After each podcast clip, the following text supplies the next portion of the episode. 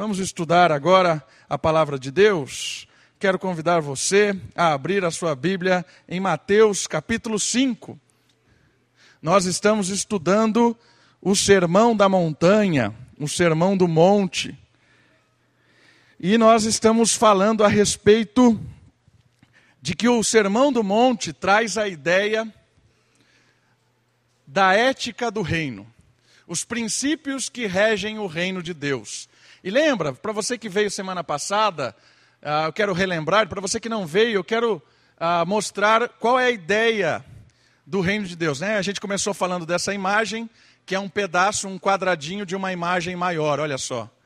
É um mosaico isso, certo? O mosaico é formado com várias peças, ou azulejo, ou qualquer outro material, e cada peça, olha só, cada pecinha vista de pertinho, não consegue ver o todo da história.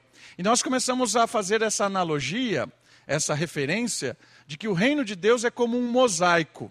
É formado de várias pecinhas, e quando você vê de longe, você repara todo o plano de Deus com o seu reino. Tudo aquilo que o reino de Deus promove na humanidade, tudo aquilo que o reino de Deus traz para este mundo perdido. Então, o Sermão do Monte, ele é uma apresentação de cada pecinha do mosaico do reino, cada princípio que rege o reino. Então a gente está vendo cada um dos azulejos ali no nosso mosaico do reino de Deus, ok? E aí semana passada a gente começou falando que a primeira, os primeiros as primeiras pecinhas deste mosaico estão ligadas com as bem-aventuranças. Feliz, satisfeito, realizado dentro do reino de Deus é aqueles que. E aí nós vimos os pobres ou humildes de espírito, porque deles é o reino de Deus. Falamos a respeito disso. Falamos que um outro, um outro quadradinho, uma outra peça do mosaico é aqueles que choram, porque serão consolados. Falamos disso semana passada. E o último ponto, nós falamos a respeito dos mansos, certo? Os mansos são bem-aventurados porque deles, é, porque eles herdarão a terra. E aí nós usamos essa ilustração de que manso não é alguém ah, fraco. Manso é aquele que tem controle do seu poder. Aqui é um exemplo claro de mansidão. É o leão diante do cordeirinho e está ali tranquilo. Tem poder para destroçá-lo, mas prefere estar tá do lado do cordeiro. E hoje nós vamos continuar falando mais um aspecto aí da bem-aventurança. Você está com a sua Bíblia? Então a gente vai ler e a gente vai comentar mais uma pecinha do mosaico. Vendo Jesus as multidões, subiu ao monte e, como se assentasse, aproximaram-se os seus discípulos. E ele passou a ensiná-los, dizendo: Bem-aventurados os humildes de espírito, porque deles é o reino dos céus. Bem-aventurados os que choram, porque serão consolados. Bem-aventurados os mansos, porque herdarão a terra. E hoje, bem-aventurado ou bem-aventurados os que têm fome e sede de justiça, porque serão fartos. Olha lá, mais uma pecinha do nosso mosaico. Bem-aventurados, satisfeitos, felizes são aqueles que têm fome e sede de justiça, porque um dia serão consolados ou saciados. Ter fome e sede de justiça em um mundo extremamente desigual é algo que mexe com todo cidadão do reino. O perigo é quando expressamos essa inquietação de forma equivocada. Todo mundo que foi lavado pelo sangue de Cristo, todo mundo que é habitado pelo Espírito Santo, de certa forma tem uma sede de justiça tem fome de justiça, ou seja, uma ansiedade no sentido positivo da palavra, um desejo, uma inquietação para que as coisas sejam feitas corretamente. O, o, o, integrante do reino de Deus, ele não consegue, de certa forma, quando ele está ligado com o rei, quando ele está ligado com Deus, quando ele está em comunhão com o Senhor, ele não consegue viver ou ver injustiça. Ele, ele se inquieta. É isso que o texto bíblico está nos provocando a pensar. O princípio que Cristo está trazendo aqui na mensagem é que todos nós que somos lavados pelo sangue de Jesus, que temos essa inquietação por justiça, um dia nós seremos é, satisfeitos, nós seremos consolados, nós seremos plenamente realizados. Mas uma coisa muito importante da mensagem do Sermão do Monte é não só jogá-la lá para frente. Por quê? Porque se a gente joga só como uma esperança em final ou definitiva, ou lá na frente, pouco importa o que eu sinto hoje ou como vivo hoje. O que importa é apenas que um dia o Senhor Jesus aplicará justiça plena. Enquanto isso não acontece, que tudo aqui seja como está, a minha vida seja como está. Certo? Esse é um perigo que a gente não pode cair. Por quê? Porque o texto bíblico está fazendo com o que com a gente? Olhe o que vai acontecer, certo? O fim da história, justiça plena. A partir do momento em que você tem um vislumbre do que vai acontecer, porque serão satisfeitos, consolados, este vislumbre a partir do Espírito que hoje foi derramado sobre nós e habita em nós, nós devemos desfrutar desse deslumbre e aplicar esse deslumbre de forma plena e ativa na nossa vida. Nós devemos viver essa, essa, este anseio por justiça, não só de uma expectativa, de uma esperança, mas de uma forma prática, atual e contemporânea. Nós devemos agir com justiça. E eu queria destacar nesse aspecto da da ânsia por justiça, dois pontos importantes. O primeiro deles é agir com justiça. Ou seja, quando eu estou inquieto por justiça, às vezes eu só me incomodo com as pessoas que estão sendo injustiçadas, ou eu só, eu só me incomodo com as pessoas que estão agindo com falta de justiça. Mas eu nunca olho para mim. Então, um primeiro aspecto que eu gostaria que você e eu olhássemos nesse momento é a minha forma de agir com justiça. Como é que eu e você temos agido neste mundo cruel? Como eu e você temos reagido a este mundo cruel de uma forma prática e justa? E para nos ajustar, nos ajudar nesta avaliação da nossa prática de justiça, eu queria que você marcasse aí o seu dedinho em Mateus, mas fosse comigo no Salmo número 37. O Salmo de número 37 vai nos ajudar neste momento a fazer uma avaliação de quem nós somos diante da injustiça e como prática de justiça nós estamos ah, atuando. Como é que em prática de justiça nós estamos atuando? Eu queria que você, por favor, olhasse comigo o Salmo 37. Como é que nós temos agido diante da injustiça do mundo? Todo mundo lá? Salmo 37 eu quero ler o versículo 1 e o versículo 8, que são espelhos. Olha que legal. Vamos lá? Não te indignes por causa dos malfeitores, nem tenha invejas dos que praticam a iniquidade. Pois eles, dentro em breve, definharão como a relva e murcharão como a erva verde. Versículo 8: Deixa a ira, abandona o furor, não te impacientes, certamente isso acabará mal. Porque os malfeitores serão exterminados, mas os que esperam no Senhor possuirão a terra. Duas coisas importantes. A primeira delas é que nós devemos ter cuidado com a injustiça e agir de forma a não nos indignar com os malfeitores que isso quer dizer indignar? A palavra indignar aqui é uma palavra que tem a ver com fogo, pegar fogo. Então, às vezes, você está vendo algo injusto, você sente aquele fogo, sabe? De eu quero resolver, eu quero. Certo? É um desejo irado de querer fazer justiça de uma forma absurda. Esse é o perigo. Se inflama, certo? É, quer, quer um exemplo disso?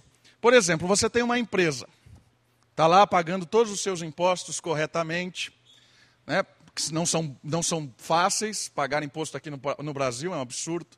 Você tem uma loja que durante anos você está ali investindo nela, você trata os seus clientes bem, com honestidade, com integridade, e de repente abre um concorrente da sua loja. Concorrente, faz a mesma coisa que você faz, comerciante. Só que você sabe que o cara não paga nenhum tipo de imposto. O cara faz todos os esquemas. Tudo, tudo, tudo.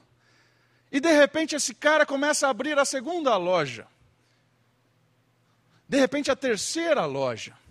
E você ali, a duras penas. lutando para manter a sua, a sua empresa de uma forma íntegra e justa.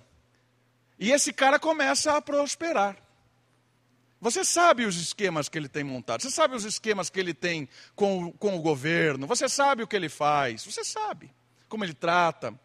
E de repente você está ali no, no farol com o seu carro, e de repente paga, para o cara do seu lado com a. Sei lá, nem, não conheço nenhum carro, mas o único carro que vem na minha cabeça é uma Lamborghini. Né? Então, está ali o cara da Lamborghini. Aí você olha o seu carro e ele com a Lamborghini. Você há 30 anos no mercado, o cara três. O cara com quatro lojas, você com uma. E o cara com uma Lamborghini, você, sei lá, o carro que você tem. Sabe o que você está sentindo agora? Esse fogo de querer sair do carro e dar um tiro na cabeça do cara? Isso é injustiça. É injusto? Claro que é injusto. O cara está jogando a regra errada. E você lutando pela regra certa, sabe esse fogo que deu na sua. Sabe, de sair, querer sair do carro, pegar o cara pelo pescoço? É isso que o salmo está dizendo. É isso que o salmo está dizendo. Cuidado, não te indignes, não deixe que esse fogo consuma você por dentro, por causa dos malfeitores. Olha que interessante. A prática de justiça vai gerar no nosso coração indignação, irmãos. Mas cuidado para que essa indignação não faça com que você vá lá e quebre a cara do cara. Está entendendo o negócio? Um outro lado dessa mesma história, talvez é o que ele vai dizer no segundo ponto. Nem tenha inveja. Porque às vezes você está lá no mesmo farol, olha para o carro e fala assim: está dando tudo certo para esse cara, né? por que, que eu vou continuar vivendo desse jeito? Percebeu? Não é uma indignação que brotou, foi inveja da injustiça. Olha só. Aí você olha e fala assim: Poxa, poderia ser eu nesse carro. É? Em vez de ficar pagando imposto para esse governo corrupto? Poderia ser eu neste carro. Essa é a ideia do salmo. Não, de, não se indigne por causa dos malfeitores e nem tenha inveja dos malfeitores. O outro ponto no versículo 9, ele diz assim: deixa a ira, abandona a ira. Deixa o o furor, não seja impaciente, não fique falando, poxa, entendeu? Não entre em desespero por causa da injustiça. Certamente isso acabará mal para você, para mim. Se eu entrar nessa noia, de justiça pelas próprias mãos ou de inveja dos malfeitores, isso acabará mal para nós mesmos. Esperem no Senhor, esperem no Senhor. Olha o versículo 3. Confia no Senhor e faze o bem. Continua, irmão, continua, irmã, na integridade da justiça. Continua no seu carrinho velho, na sua empresa capengando, mas continua fazendo o que é certo. Continua. Confia no Senhor, faz o bem, habita na terra, alimenta-te da verdade, agrada-te do Senhor, e Ele satisfará os desejos do seu coração desejo do seu coração de justiça vai ser satisfeito. Às vezes é, é rápido, porque o mundo dá volta muito rápido. Uma hora você está por cima, uma hora você está por baixo, uma hora você ganha dinheiro, uma hora você perde tudo. Esse é o mundo, essa é a rotina do nosso mundo. Confia no Senhor, faz o bem, espera, e o Senhor satisfará o desejo do seu coração. Não deixa o coração inflamar de raiva. Não deixa o coração queimar de inveja. Confia no Senhor, faz o certo e Ele vai satisfazer o desejo do seu coração. Não sei a hora, não sei como, não sei em que momento, mas Ele vai satisfazer o desejo do seu coração. Confia nisso. Confia nisso. Isso pode ser aplicado em qualquer área. É, talvez os, os universitários aí tá lá estudando, se capacitando, né? Aí de repente você, moça, estudou pra caramba, Está lá, aí abre uma, uma, uma vaga de, de emprego, uma vaga melhor na empresa que você está. E você é mais capacitada. Você está lá, estudou inglês, fala inglês fluente, fez pós-graduação, está lá 10 anos na empresa, abriu a oportunidade de uma vaga que você vai ganhar mais, vai se posicionar mais. Ótimo. E de repente, uma mocinha que acabou de chegar ali faz três meses, não tem qualificação nenhuma, entra no seu lugar. Como é que você se sente, moça, mulher? Como é que você se sente? Né? Usamos o, o, a ideia do homem no carro, mas e você, mulher? Depois de uma tanta luta para conquistar alguma coisa, chega alguém ali porque era sobrinha de alguém, porque foi indicada porque não sei quem lá, porque é filha não sei de quem. Três meses de empresa, está no cargo que você estava lá, batalhando há dez anos para conquistar. Como é que você reage? Com fogo da injustiça? Com desejo de inveja? Espera no Senhor, confia. Vai realizar, satisfazer o desejo de justiça do seu coração. Agir com justiça é um privilégio, um dever e um testemunho de todo aquele que é discípulo de Deus e faz parte do reino. Agir com justiça. O salmo nos ajuda a pensar sobre isso. Entrega o caminho do, ao Senhor, confia nele e o mais ele fará. Fará sobressair a tua justiça como a luz e o teu direito como o sol ao meio-dia. Descansa no Senhor e espera nele. Não te irrites por causa do homem que prospera em seu caminho, por causa do que leva a cabo os seus maus desígnios. Confie em Deus. Esse é um primeiro aspecto, agir com justiça. Um outro aspecto que eu queria também pensar é como é que nós reagimos diante da injustiça com os outros. E eu queria olhar alguns textos bíblicos. Vamos agora um pouquinho para frente. Provérbios capítulo 21. Estamos falando da prática da justiça no reino, aquele que tem fome e sede de justiça. Provérbios capítulo 21. Um pouquinho para frente, livro de Provérbios 21, versículo 15.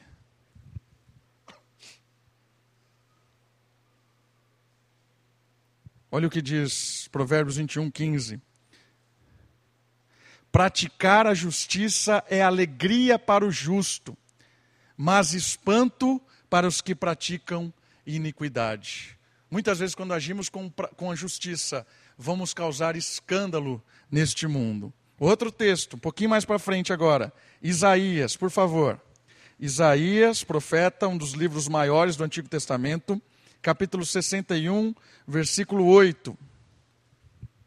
Quero, quero ler três textos: Isaías e depois Jeremias,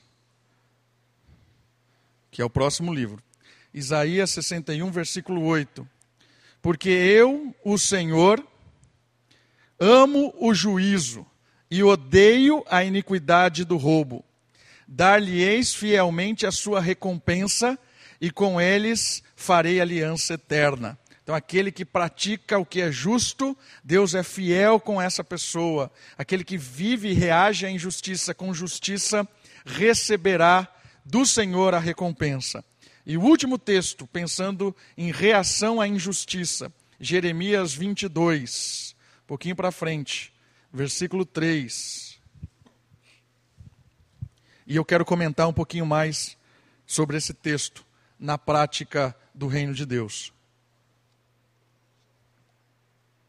Jeremias 22, versículo 3. Assim diz o Senhor: executai o direito e a justiça. E olha agora, presta atenção. E livrai o oprimido das mãos do opressor.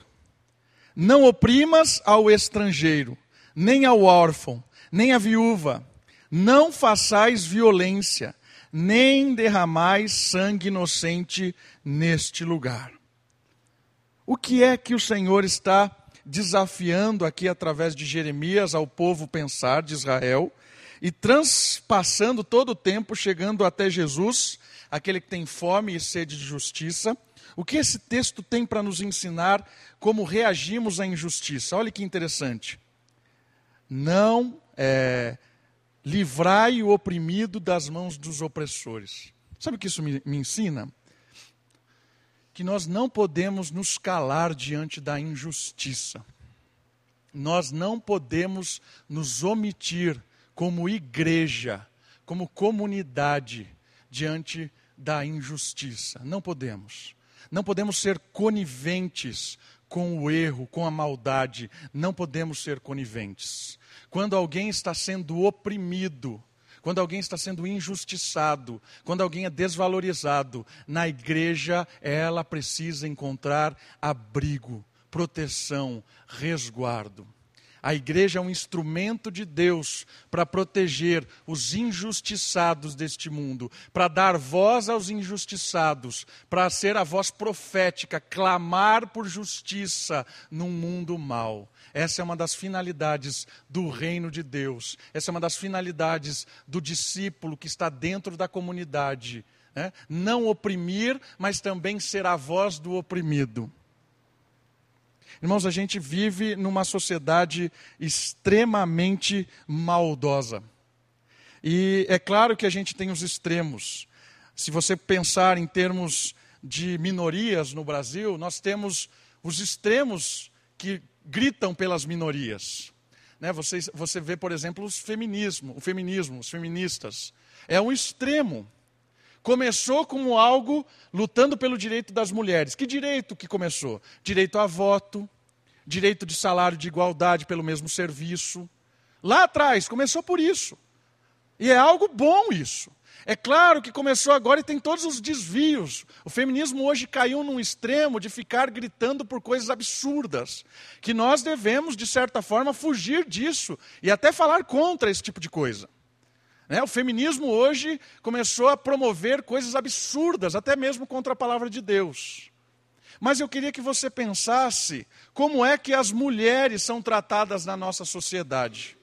Como as mulheres são tratadas na nossa cultura. Né? Nessa, nessa semana, nós tivemos um dia para nos lembrar, pelo menos, a refletir a respeito das mulheres. Como é que as mulheres são tratadas na nossa sociedade? E não é novidade. Isso vem em vários, em vários e vários contextos. Eu queria que nós, como igreja, tivéssemos uma reflexão de cuidar, proteger e, e, e ser voz das mulheres, muitas vezes oprimidas e desconsideradas na sociedade, para que ela encontre abrigo na igreja. Irmãos, as mulheres são extremamente desvalorizadas, são extremamente desprezadas, desconsideradas na nossa cultura. E às vezes a gente fica fazendo brincadeira com isso, por causa das feministas loucas. As feministas loucas, a gente pega a repulsa delas, mas a gente esquece de proteger as mulheres, de cuidar delas. Precisam encontrar amparo na comunidade. Entendem essa questão importantíssima? A igreja não pode ser machista. A igreja não pode tratar as mulheres com desrespeito. As mulheres precisam encontrar abrigo, gritar justiça. É isso que nós precisamos fazer. Está entendendo? É nosso dever cuidar das mulheres. É nosso dever, quando os opressores, por seu poder, por sua autoridade, por seu dinheiro, querem abafar o grito das mulheres. É nosso dever protegê-las. Uma outra minoria e essa semana foi um absurdo, não sei se você viu, com relação aos negros. Também tem os extremos, certo? Concordo? Tem o extremo do vitimismo, o extremo de uma categoria que luta por uma coisa absurda. Concordo com isso. Mas não sei se você viu essa semana um jovem sentado lá na universidade, do lado de uma moça, de uma outra moça, e alguém publicou lá no site da universidade, lá no grupo de WhatsApp da universidade, perguntando assim: quem é o dono desse escravo? Quem encontrar o dono, por favor, me avise. Cara, isso é um absurdo. Eu não sei o que ele quis fazer com isso. Se era uma piada, se era uma brincadeira, mas isso é um absurdo. Isso é um desrespeito. Isso é, um, é, é considerar alguém diferente dele. Irmãos, nós estamos numa comunidade em que nós vimos ali o que a confissão de fé diz, nós somos criados homem e mulher. Somos todos iguais, todos feitos à imagem e semelhança de Deus. Na comunidade da igreja, dentro do, do, do, do âmbito eclesiástico, dentro do reino de Deus, não importa a sua cor. Não importa se você é negro, branco, amarelo, azul, verde, não interessa. Se você é humano, você tem a essência de Deus soprada no seu coração. Na igreja, na comunidade cristã, nós valorizamos as pessoas pela humanidade dela, não pela cor, pelo dinheiro, pela raça, não interessa. Nós valorizamos ela por quem ela é como pessoa. E a igreja não deve se omitir desse tipo de coisa. Isso que aconteceu na universidade é um absurdo. Irmão, se você acredita que não tem racismo no Brasil, você está viajando. Não sei que país você vive. Se você realmente acha que não existe desrespeito racial no Brasil, não sei se você está precisando andar pelo mundo. Está precisando andar nas ruelas aí. Porque o negócio não é fácil.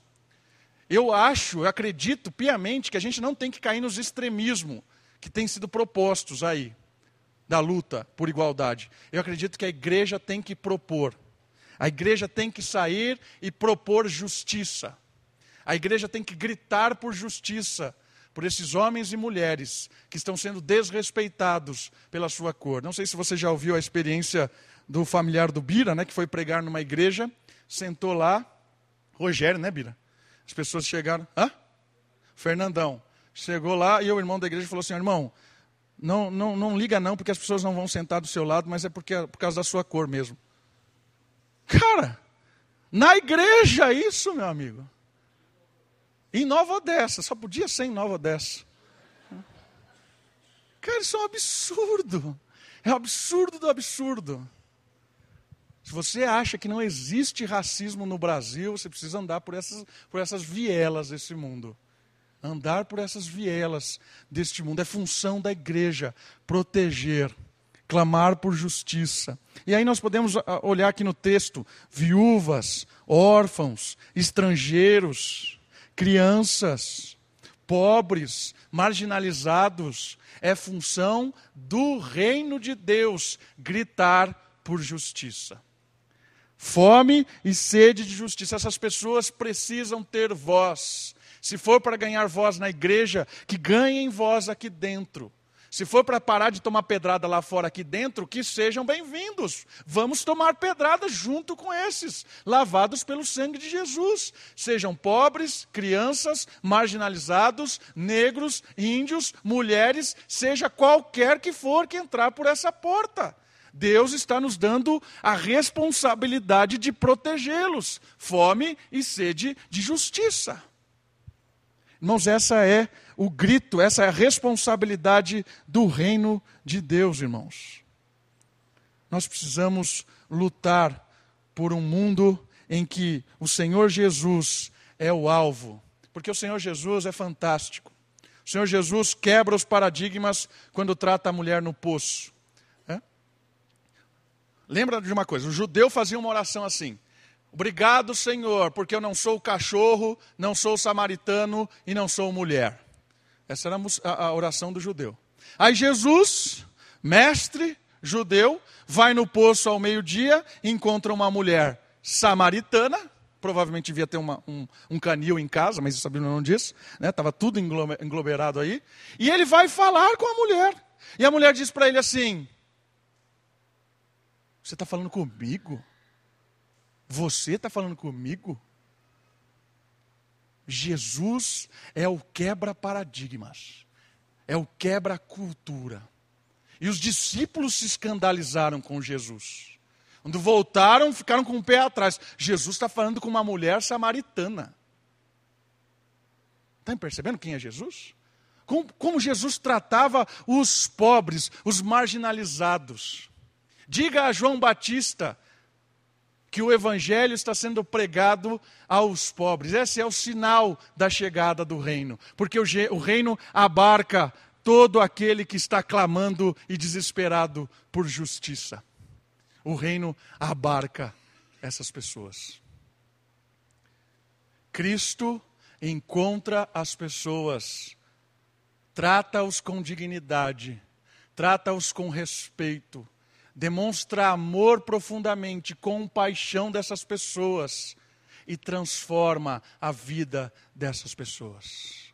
Todos aqueles que encontraram com Cristo voltaram para a sua história com uma diferença profunda, espiritual, mental e prática. Maria Madalena transformou a sua vida. O endemoniado lá do cemitério transformou a sua vida. A mulher sírio, sírio fenícia transformou a sua vida. É? O centurião romano, todo aquele que chegava a Cristo, era bem recebido. E quando era tocado pelo Espírito e se quebrantava, era incorporado no reino de Deus e saía vibrando com a justiça do Deus homem. Essa é a nossa história, irmãos. Esse é o nosso chamado. Nós somos chamados para ser discípulos de um homem que o mundo não entendeu, para ser discípulos de um homem que foi morto por causa da sua ideologia, que foi morto por causa da sua mensagem, que foi morto para trazer salvação. Nós somos discípulos deste homem. Nós somos discípulos do Senhor, do reino que clama por justiça. Mais um só. Mais um. Próximo quadradinho. Vamos lá voltar para Mateus. Mateus capítulo 5. Que tem a ver, muito a ver com o que a gente está falando. Versículo 7 agora.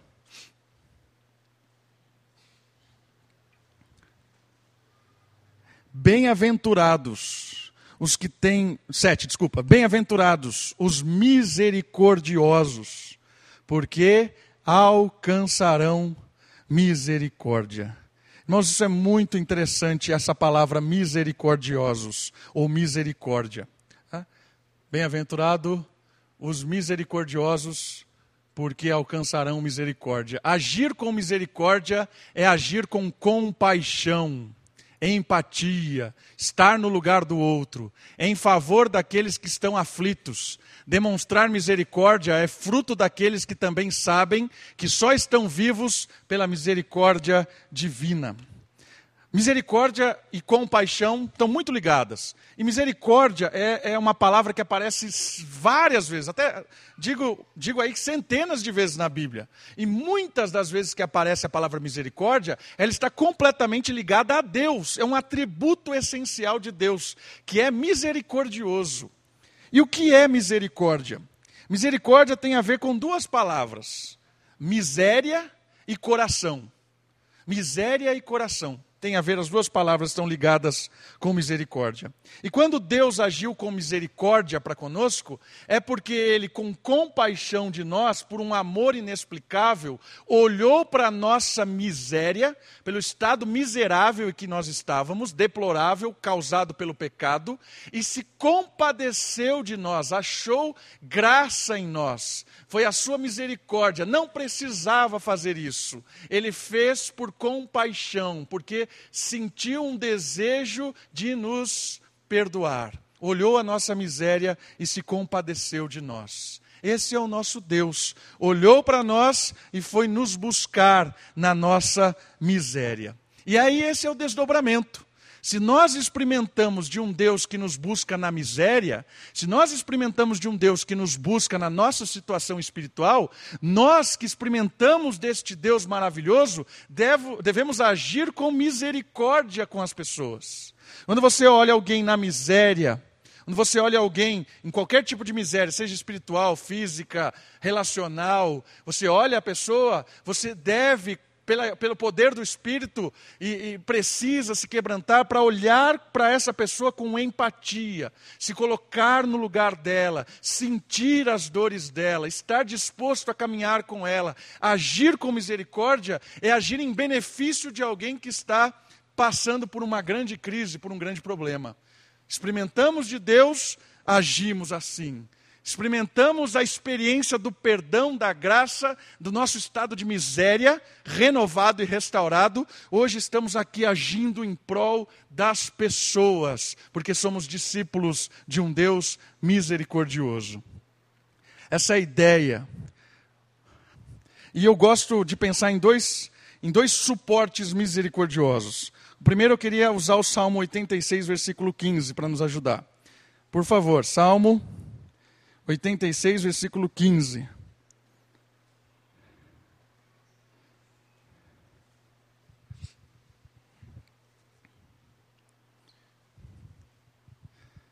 Salmo 86, versículo 15.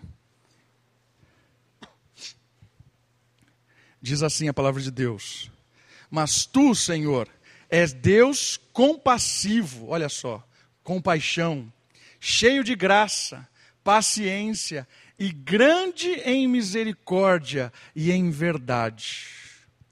Deus é paciente, compassivo, grande em misericórdia. Na prática, às vezes nós agimos com, a, com as pessoas com pouca misericórdia, com pouca paciência. Né? Deus, Deus nos suportou durante anos na nossa tolice. E às vezes a gente está ali cinco minutos com alguém já não aguenta mais. De novo, cara. Né? Dez minutos com a pessoa já não aguenta mais.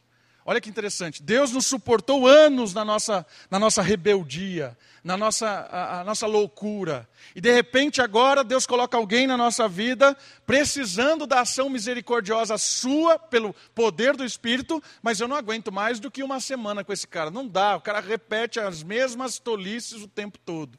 E o Salmo está nos revelando uma questão importante. Deus é paciente, longânimo, foi com você, foi comigo. Por que, que não podemos ser com as pessoas? Misericórdia, todos os dias. Né? O Eric contou uma historinha interessante no sábado.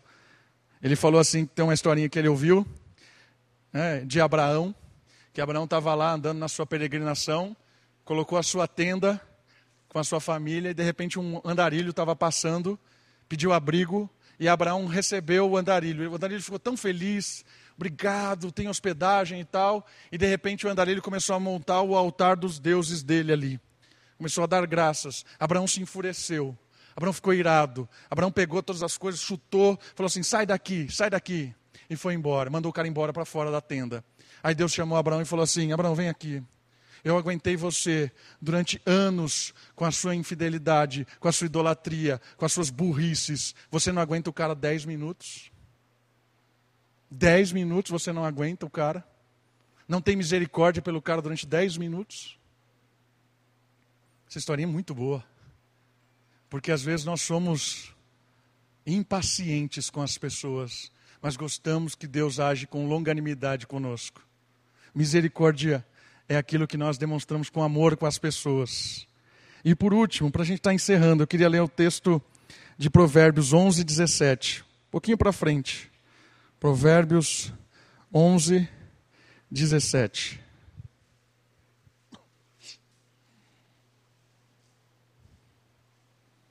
Olha só o que tem a ver com misericórdia.